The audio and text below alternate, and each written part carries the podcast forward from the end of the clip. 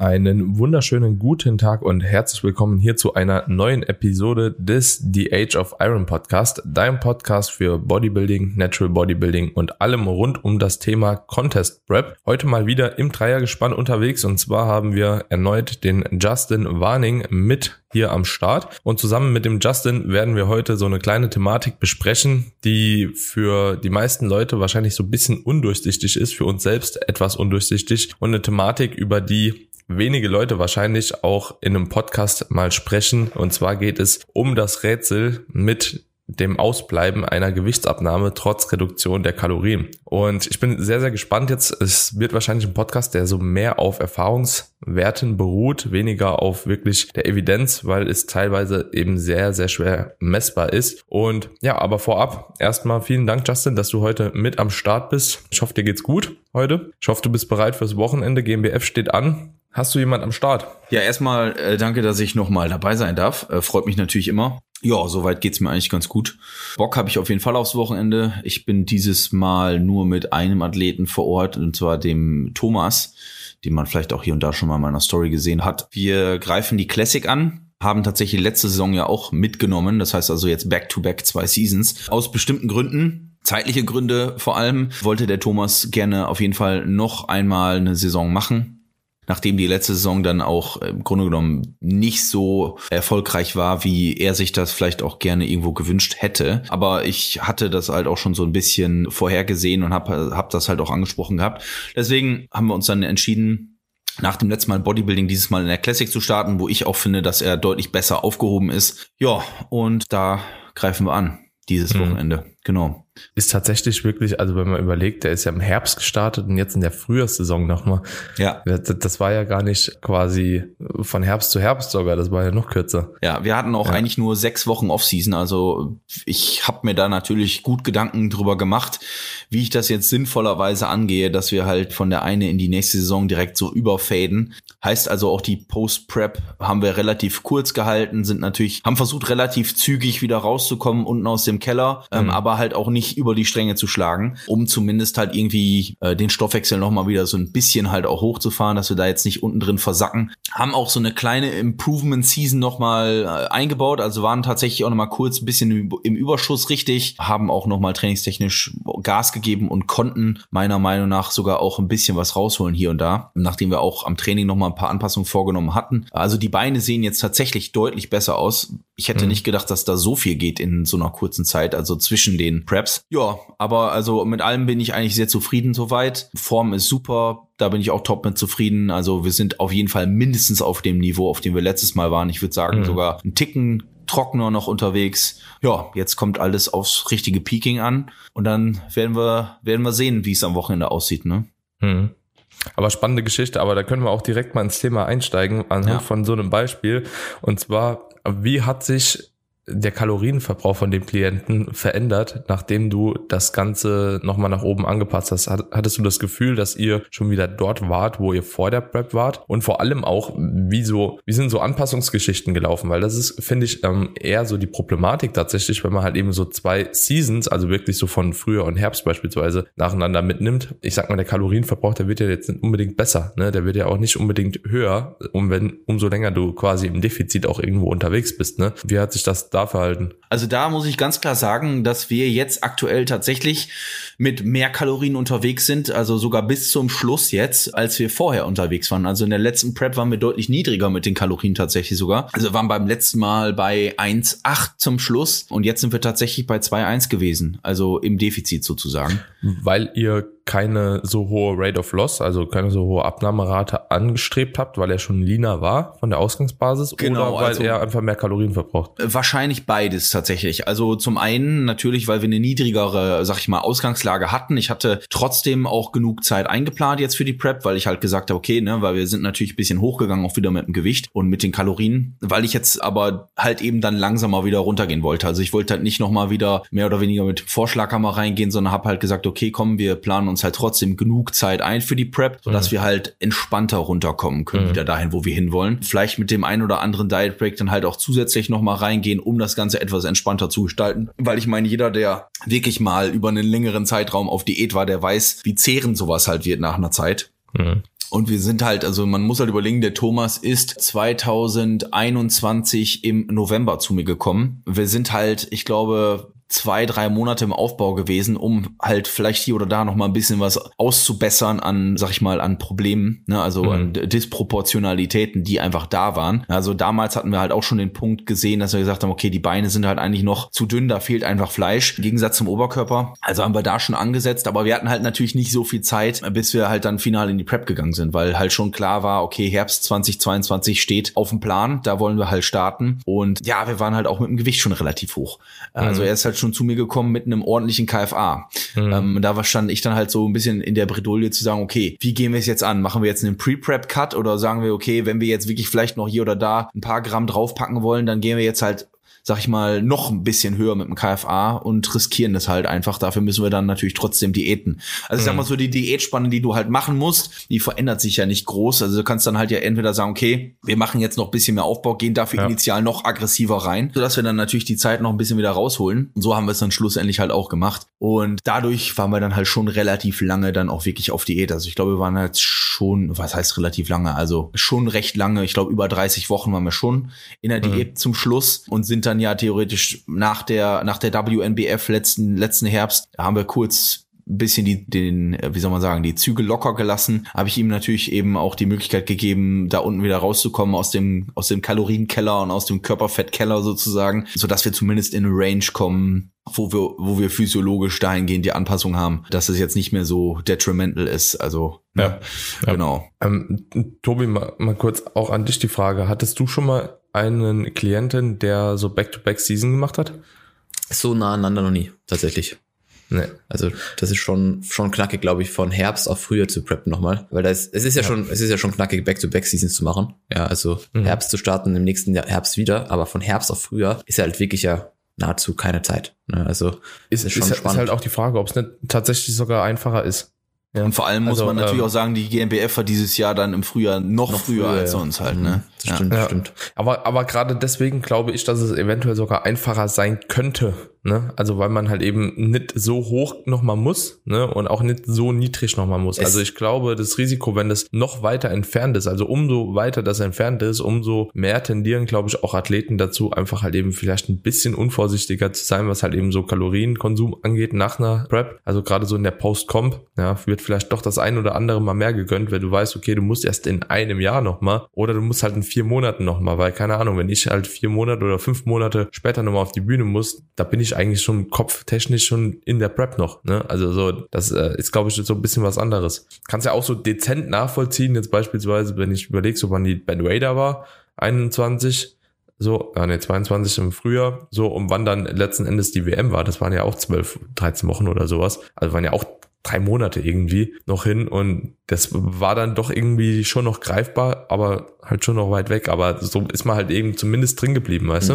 Ich denke, es hängt halt auch einfach stark davon ab, wie lean die Person im Herbst war. Weil je, je leaner du warst, desto schwieriger wird es halt einfach überhaupt, äh, das Ganze nochmal noch mal zu machen. Ne? Wenn, wenn er jetzt eh sagt, dass im Herbst letzten Jahres da noch ein bisschen Luft war und, und einfach conditioningmäßig noch viel oder noch was gegangen wäre, dann ist das natürlich umsetzbar. Aber wenn man jetzt dich hernimmt, ne, wie du ausgesehen hast am Ende von deiner Prep und sagt, mhm. du startest vier, fünf Monate wieder, das wird halt, das wird ja. halt schwierig. Ne? Also da ist dann, denke ich, wie gesagt, einfach das Conditioning der ausschlaggebende Punkt, ob, ob man sowas back-to-back -back machen kann. Ja, definitiv. Was mich jetzt mal interessieren würde, weil Justin da auch einen interessanten Punkt angesprochen hat, mit dem Kalorienverbrauch beziehungsweise auch der Diät-Thematik. Also man verschiebt quasi einfach nur das Zeitfenster von dem Kaloriendefizit für gewisse Wochen. Habt ihr euch mal die Frage gestellt, ob das immer eine Rolle spielt, ob man im Überschuss ist, ob man auf Erhaltungskalorien ist oder teilweise sogar im Kaloriendefizit ist. In dem Zuge ich habe mir schon ein paar Mal die Frage gestellt, ob es wirklich eine signifikante Rolle spielt, ob du jetzt länger im Überschuss bist und dann härter in eine Diät gehst oder ob du einfach auf Erhaltungskalorien unterwegs bist, beispielsweise in einem höheren KFA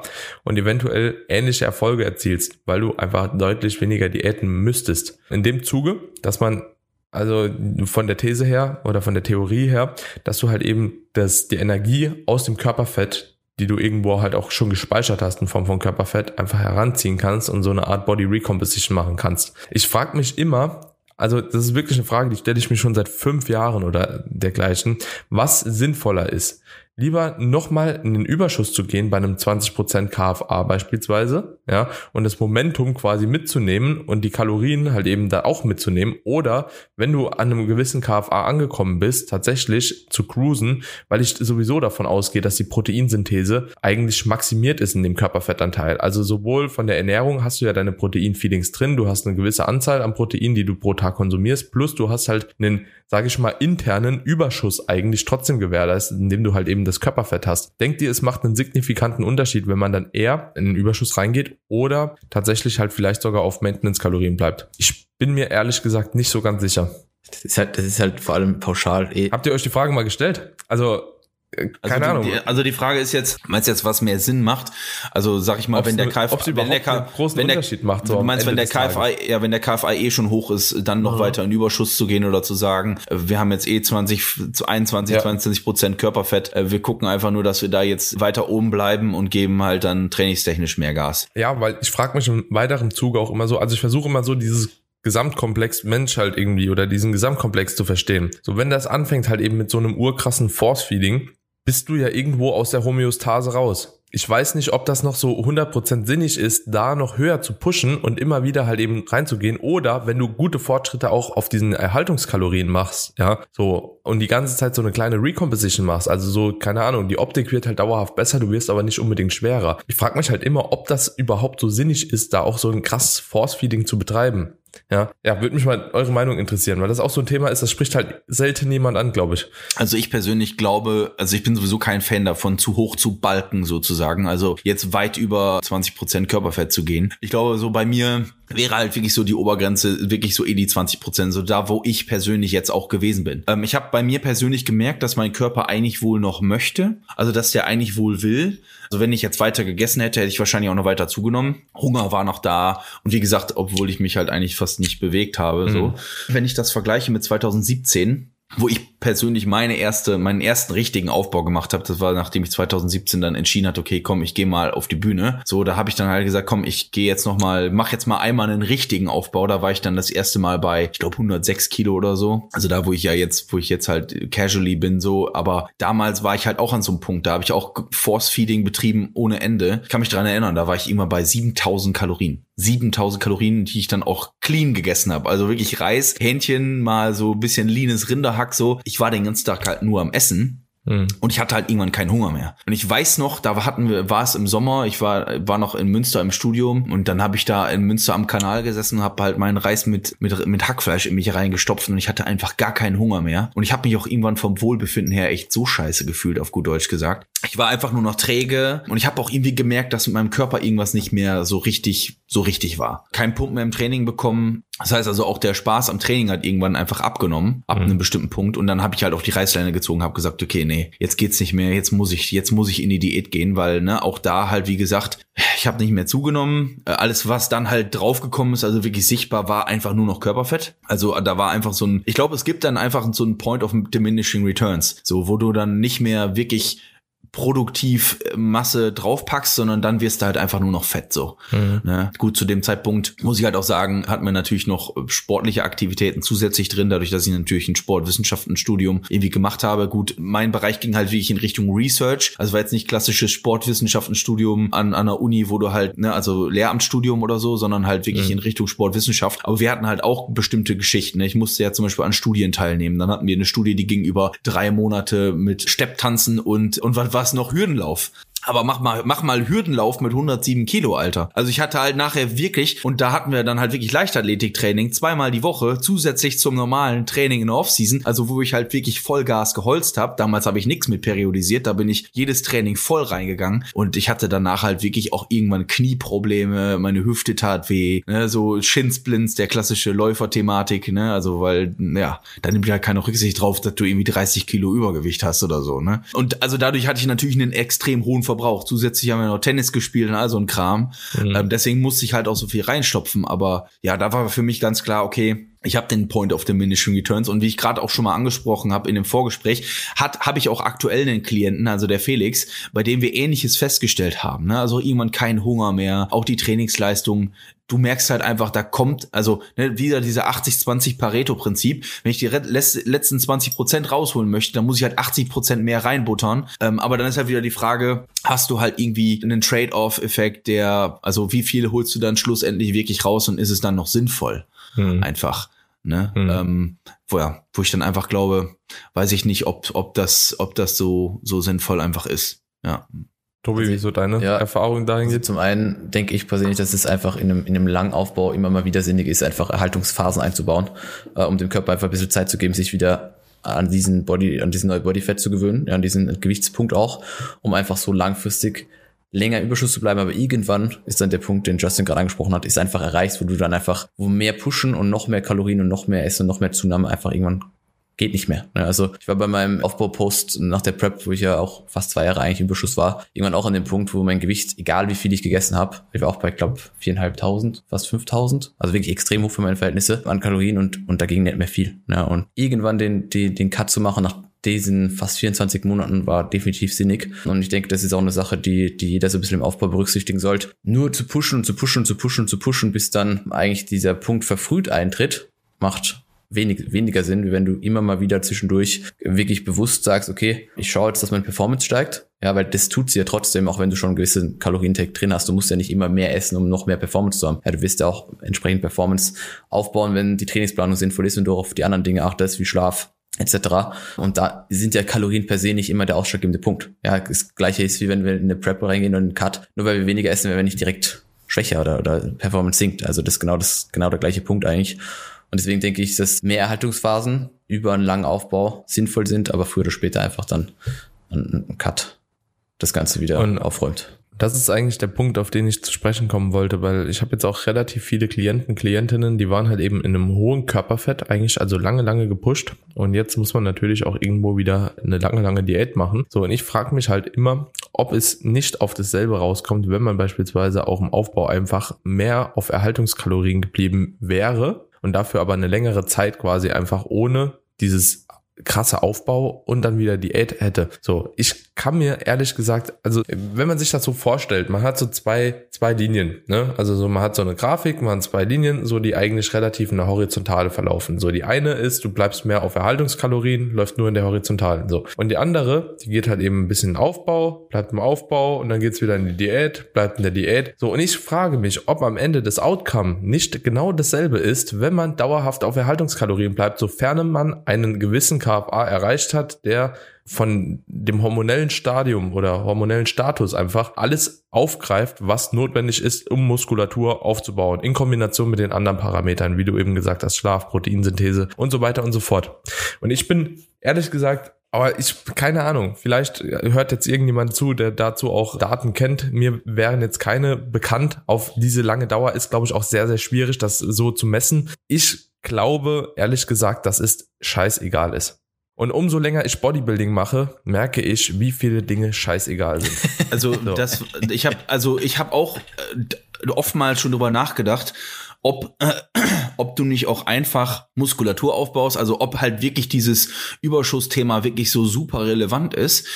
Weil, keine Ahnung, ich glaube einfach, wenn du halt, wenn du halt zehn plus Jahre wirklich hart trainierst und du reißt dir den Arsch auf und du isst halt immer so viel, dass das genug da ist und dafür brauche ich vielleicht nicht mit 500 Kalorien im, im Plus sein oder mit 300 oder so. So, wenn du halt hart genug trainierst, du hast genug, genug äh, Nahrungsprotein zur Verfügung sozusagen. Ich glaube, dass du dann halt eben auch trotzdem wachsen wirst. Also, weil ne, du musst halt vielleicht auch gar nicht, also und wie gesagt, da haben wir auch wieder diesen Point of diminishing returns vielleicht, wo du dich hormonell ins Ausschießt, wo du dich durch Stoffwechselanpassungen ins Ausschießt, so keine Ahnung, wo du einfach dann am Ende dann vielleicht nicht mehr rausholst, obwohl du halt mehr pusht so. Ne, also du du du du schiebst mehr Nahrung rein, aber am Ende des Tages, wie du gerade gesagt hast, du willst wahrscheinlich mit weniger Kalorien genauso viel rausholen, aber dich dann nicht so beschissen fühlen. Das heißt also, dadurch, dass du dich vielleicht besser fühlst als mit mehr Kalorien, hast du vielleicht sogar im Training bessere Leistung, wodurch du dann schlussendlich sogar noch mehr rausholst. So, also das ist dann ja auch noch wieder so die Frage. Wobei andersrum kann man zum Beispiel auch sagen, also zumindest meine Feststellung, die ich auch bei einigen Klienten schon gemacht habe und auch mit Leuten, wenn ich mich unterhalte, so man merkt halt schon,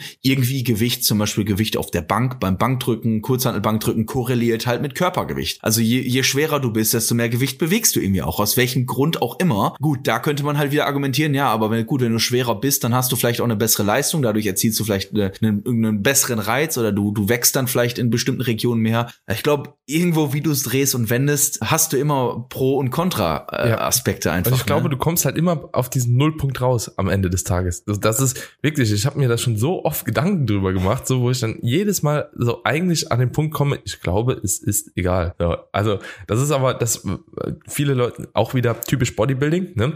Das ist, wenn du jemanden fragst oder wenn ich jemand fragt, so ja Daniel, so wie viel Trainingsvolumen soll ich machen, dies, das und so, ne? Aber halt eben alle anderen Parameter, die wirklich signifikant äh, erstmal ein Ausschlusskriterium bilden, wie Schlaf, ja, wie die Energiezufuhr, wie das Pre-Workout, nimmst du ein Intra-Workout, so wie fokussiert gehst du ins Training und so, ne? Da werden sich über Themen Gedanken gemacht, wie Supplements und halt eben Volumen, so, obwohl letzten Endes oder die gedehnte Position jetzt mittlerweile, so die ja noch weiter unten drunter steht in der Hierarchie, ja, da werden sich Gedanken drüber gemacht, obwohl die anderen Parameter einfach gar nicht genäht sind. Und um nochmal kurz zurückzukommen, ich habe halt eben auch festgestellt, jetzt bei paar Klientinnen, beispielsweise, die schon länger auf Diät sind, Alter, die machen halt trotzdem dauerhaft übelst gute Fortschritte. So auch im Training, ja, die Trainingsleistung ist jetzt nicht, als ob die deutlich schlechter wird, sondern die wird auch im Defizit dauerhaft besser, selbst wenn die acht Monate im Defizit sind. Sofern das Defizit halt eben keine, keine Ahnung, Rate of Loss von einem Prozent halt überschreitet und sofern ausreichend Körperfett vorhanden ist, also ich wage stark zu bezweifeln, dass im Überschuss mehr Progress erzielt worden wäre.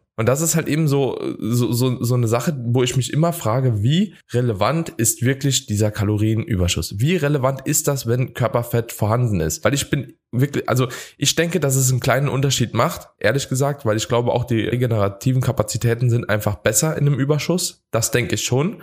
Ich denke auch, dass man tendenziell mehr Volumen auch verkraftet im Überschuss. Das sind auch so zwei Punkte, aber wie Justin schon gesagt hat, es gibt wahrscheinlich so Pro und Contra und man kann das halt eben drehen und wenden mit Vorteilen und Nachteilen, wie man will, letzten Endes. Aber ich glaube, am Ende des Tages kommt man eigentlich auf immer dieselbe Sache heraus. Entweder man fährt halt die Erhaltungskalorien durch, geht so leicht hoch und leicht runter, keine Ahnung, oder man macht halt eben einen Aufbau, ja, und dann wieder einen Cut und dann wieder einen Aufbau und dann wieder einen Cut. Und ich glaube tatsächlich, dass es so eine kleine Sache von Präferenz ist. Wo fühlst du dich wohler? Beispielsweise fühle ich mich wohler, wenn ich jetzt äh, gemerkt habe, jetzt die letzte Season, bin jetzt ungefähr zehn Monate, neun Monate nach der Season. So die ersten wurde ich 14 Kilo schwerer und jetzt cruise ich so seit vier Monaten oder so oder drei Monaten nur noch so drei Kilo Zunahme ja, zweieinhalb, drei Kilo.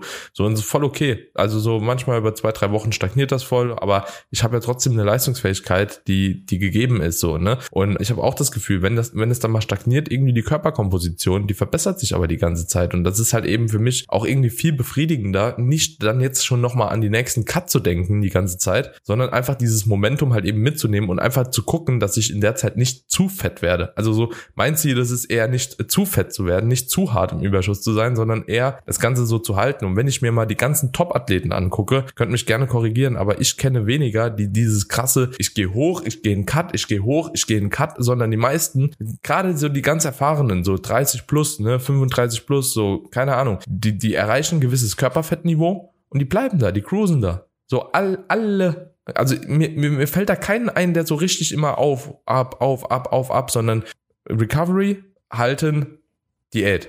Recovery, halten Diät. So, und ich frage mich halt, warum das alle machen und warum die trotzdem von Jahr zu Jahr besser aussehen. Ich denke, man darf halt bei dem Thema echt eins nicht vergessen, nämlich Trainingserfahrung und Trainingsalter in Anführungszeichen. Weil ein Überschuss für, einen für einen Anfänger, für einen leicht vorgeschrittenen, für jemand, der irgendwo irgendeine erste Prep macht, hat definitiv mehr Berechtigung wie jetzt jemand, der 30, 35 ist und da nicht mehr jetzt so extreme Vorteile davon damit erzielt, wenn er jetzt die Kalorien extrem hochpusht oder sein Körperfettlevel. Also ich denke, denk, die Trainingserfahrung und das Trainingsalter spielt da schon eine große Rolle. Und für viele, die jetzt hier zuhören, die sich wahrscheinlich nicht im Alter von 30, 35 befinden, die jetzt schon drei, vier, fünf Preps gemacht haben, wird, glaube ich, über einen längeren Zeitraum, zumindest zu Beginn, der Trainingskarriere der Überschuss schon einen deutlichen Vorteil mit sich bringen, bis du einfach mal ein gewisses ja. Level erreicht hast, weil auch du, Daniel und auch du, Justin, ihr seid jetzt einfach an einem Punkt Muskelmasse technisch und auch formtechnisch, erfahrungstechnisch, da sind es halt einfach ein bisschen andere, da, da ist die Herangehensweise wahrscheinlich deutlich cleverer, das, was du jetzt angesprochen hast, sind nicht, nicht immer wieder äh, das Körperfettlevel extrem hoch zu pushen, sondern eben immer wieder diesen Cruise zu haben. Aber für jemand, der jetzt ein, zwei Jahre trainiert,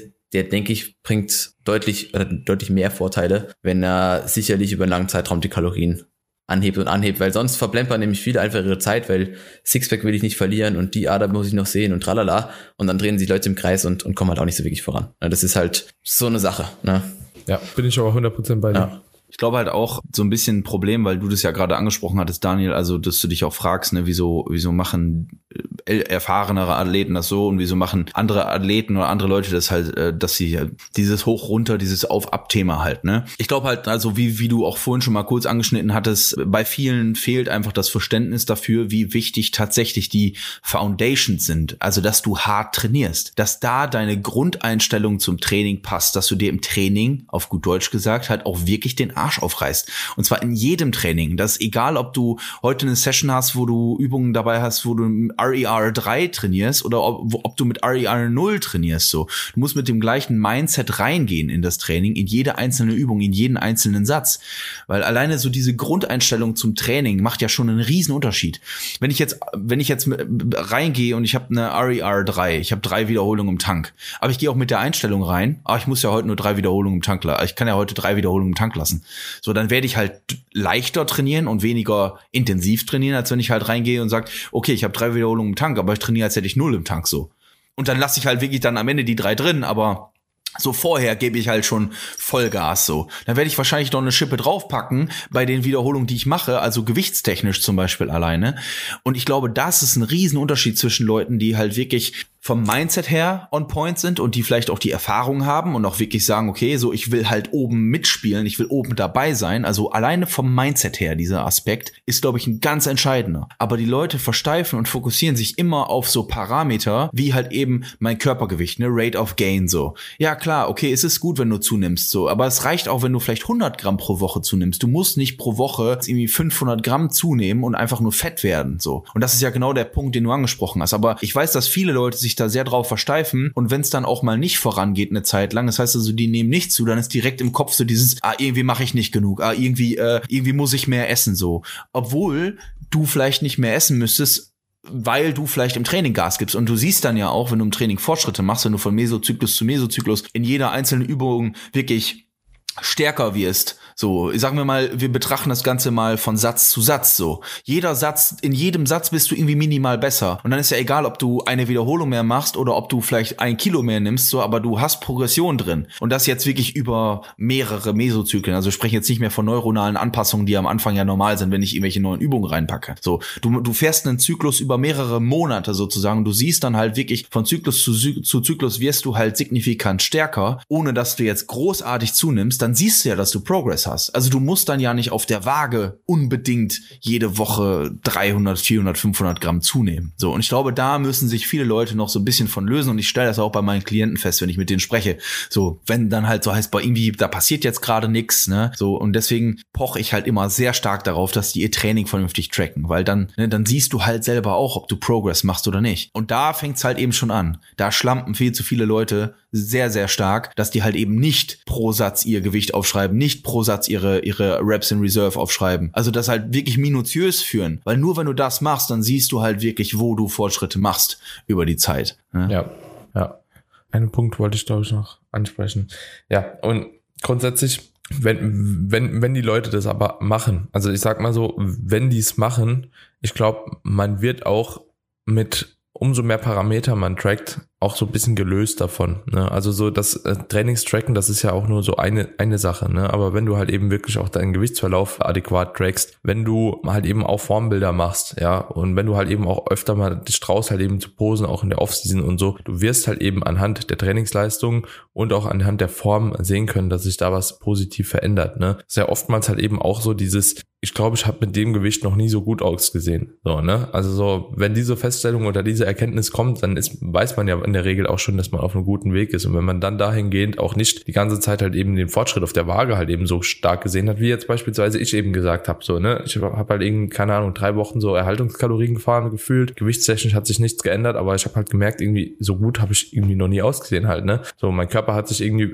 wirklich verändert halt. Und das sind so, so, so springende Punkte, wo ich dann auch immer denke, so, ja, nimm das einfach mit, so cruise einfach so ein bisschen und nimm das Ganze nicht zu hart, weil was ich halt eben im Umkehrschluss auch sehe, wenn Leute halt eben wirklich immer so zu hart bestrebter sind, dass immer dauerhaft eine Rate of Gain irgendwie angestrebt wird. Ich finde, Kalorienanpassungen nach oben werden viel zu schnell gemacht. Also, das, das ist so, so ein Ding, die, die, die, die Problematik und die Gefahr, die damit einhergeht, zu schnell die Kalorien nach oben zu, zu anzupassen, ist einfach, dass du halt eben zu schnell fett wirst. Und das sehe ich halt als größeres Problem, wie dass du halt eben zu lange auf Erhaltungskalorien fährst. So. Also ich finde einfach so, weil dieses Fett muss wieder runter mit einer Diät. Und umso öfter du eine unnötige Anpassung machst, umso mehr Fett musst du halt eben wieder runterbuttern. So, dann denke ich mir, dann gehe ich lieber den konservativeren Weg, so und warte mit einer Anpassung so über, keine Ahnung, vielleicht mal zwei oder drei Wochen, statt halt eben alle sieben Tage schon eine Anpassung Anpassung zu machen, wenn du merkst, Alter, dein Körpergewicht geht nicht hoch. Und es gibt ja Leute, die machen das sogar in noch kürzeren Zeiträumen. Ne? Und das ist ja komplett sinnlos, weil einfach halt eben zu viele Wasserschwankungen halt eben oder Schwankungen im Wasserhaushalt da drin sind. Und das ist sowas, was ich für mich gelernt habe und was ich auch auf jeden Fall bei vielen Klienten versuche anzuwenden, also so wenig Zeit eigentlich im Defizit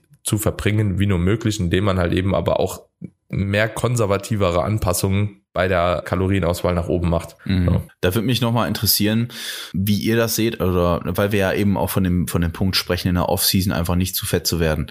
Habt ihr das Gefühl, dass wenn ihr einen Klienten habt oder auch vielleicht bei euch selber, wenn ihr höher geht mit, den, mit dem Körperfettanteil, mit dem KFA, ob es dann schwieriger wird, auch wieder runterzukommen, also langfristig gesehen, weil eine, einerseits musst du dann ja wahrscheinlich, also entweder initial oder generell ein höheres Defizit fahren oder du musst halt länger diäten, was natürlich irgendwo auch negativ sich auswirken kann. Ne, du hast ja gerade schon äh, angesprochen, Daniel, muss halt auch wieder runter das Fett. Aber mich würde halt auch interessieren, ob es dann nach unten gesehen so ein bisschen so einen Cap-Off-Effekt gibt ob ihr sagen würdet, egal wie fett jemand ist, am Ende kann man den trotzdem auf fünf oder vier Prozent KFA kriegen.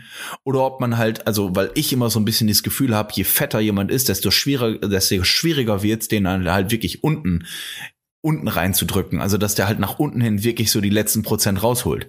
Also das ist zumindest irgendwie mein Empfinden. Also zumindest, wenn man es an einem Stück halt durchbrettern muss. Also so, wenn da keine Pre-Prep jetzt irgendwie geschehen ist, die schon mal eine gute Ausgangslage macht, mit einem anschließenden Zeitraum trotzdem in einem Überschuss. Also wenn ich das jetzt einfach am Beispiel von mir jetzt nehmen würde, ja, ich sag mal, ich äh, habe einen Stage Rate von, sag ich mal, 78 Kilo, ja, 77, 78 Kilo, sowas in dem Dreh. Ich push jetzt gerade, bin ich bei 96,5 heute Morgen gewesen. Wenn ich jetzt auf 100 Kilo gehen würde und die Prep an einem Stück machen würde, bin ich mir sicher, dass erstens der Kalorienverbrauch deutlich niedriger sein würde, wenn ich das in einem Stück mache am Ende und die Prep daher schon alleine schwer, schwerer werden wird. Und zweitens glaube ich auch, dass es einfach halt eben mental irgendwann ein richtiger Abfuck wird und es auch wirklich sehr, sehr schwierig wird, überhaupt in diese Bereiche runterzukommen, wie wenn ich jetzt halt eben von diesen 97, halt keine Ahnung, Juli oder sowas, nochmal 10 Kilo runterhol, auf 87 gehe, dann nochmal 5, 6 Monate cruise, so dann von 90 Kilo halt beispielsweise auf die 78 gehe. Und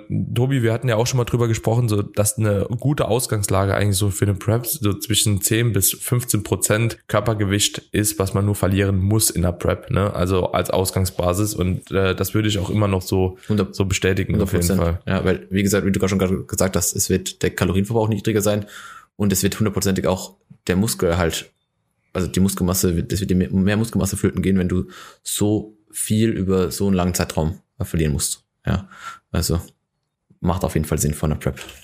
So, Freunde.